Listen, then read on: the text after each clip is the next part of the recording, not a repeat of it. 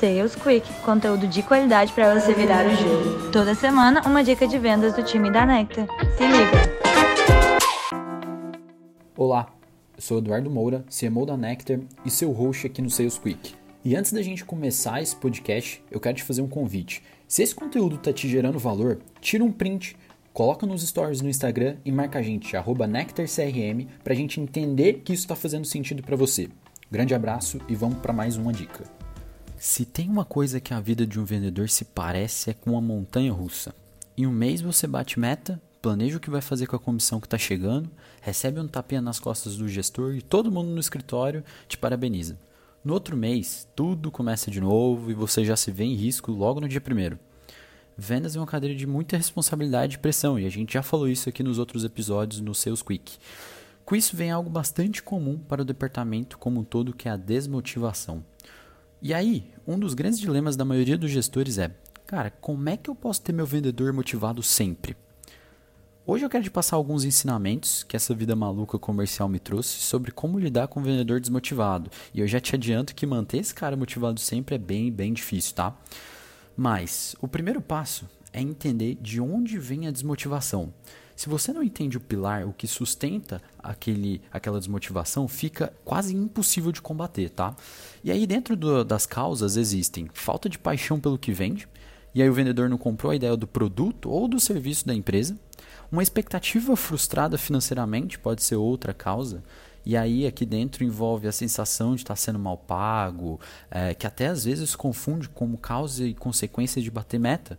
Do tipo, ele está recebendo pouco porque não está batendo meta, ou não está batendo meta porque recebe pouco.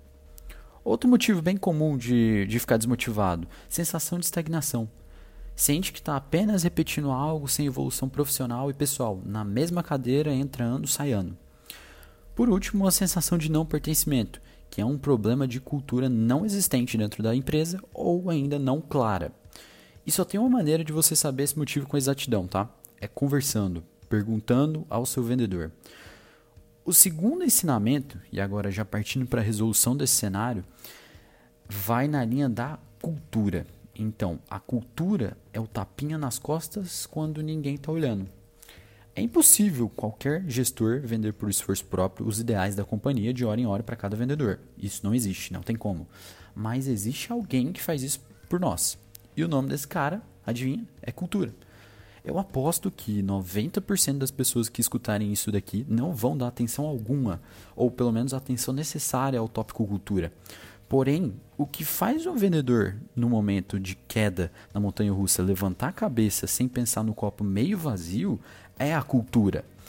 Ter bem claro para o vendedor qual é o objetivo da empresa, os valores, a filosofia e a causa é a principal base para que a motivação ganhe oxigênio e não seja apenas algo isolado e dependente de fatores externos.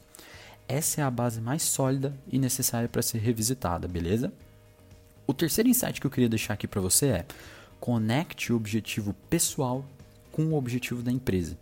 Então, cara, se o vendedor tem um sonho de longo prazo de ser um diretor, como é que o objetivo da sua empresa se encaixa nisso? E você, como gestor, deixa esse caminho claro, essa conexão clara? Se o vendedor quer ser um empreendedor, em um outro exemplo, como a cadeira de vendedor no médio prazo ajuda ele a alcançar isso com maestria? Como isso encaixa no planejamento estratégico da companhia, o fato dele querer ser empreendedor? A maioria e a maior parte dos gestores não conversam sobre aspectos pessoais e sonhos dos vendedores e ficam apenas no quesito técnico. Essa é a principal causa da desmotivação, pelo fato de que vender se torna apenas um trabalho que gera uma remuneração ao final do mês e não um alicerce para a construção de um sonho maior. Construa esse sonho maior com seus vendedores. Se você é vendedor, ajude a sua empresa, o seu gestor a construí-lo contigo. Faz esse combinado, vale a pena. O quarto e último ensinamento é: crie caminhos de atingimento de meta factível. Tá? Então, assim, meta muito absurda de ser batido e ou falta de caminhos para atingi-la gera uma desmotivação profunda não só em um vendedor, mas no time comercial inteiro. Então, esse último ensinamento que eu tive ao longo dos anos na área de aquisição talvez me tenha sido mais importante e não lógico. Para cada vendedor, delimite um caminho com começo, meio e fim de como ele vai conseguir entregar as metas de vendas.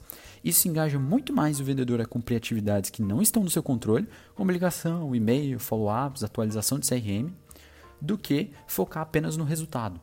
Não adianta, se você focar apenas no resultado, as chances de não atingir são enormes. Comece a pensar mais no processo que leva ao resultado, que as coisas ficam mais claras e os vendedores elevam a motivação novamente por ligar o pensamento de que, cara, isso depende só de mim. Não depende a venda, o contrato assinado, depende a ligação que eu vou fazer, o e-mail que eu vou enviar. Por que, que eu não vou entregar? É claro que eu vou entregar. E é nesse ponto que vem a motivação de volta. Bom, esse foi mais um Sales Quick. Espero que você tenha tirado algum insight. E novamente, se faz sentido, tira um print, marca o arroba NectarCRM lá no Insta, que a gente responde todo mundo com vídeo e áudio quanto pertinente, beleza? Um grande abraço e até o próximo Seus Quick.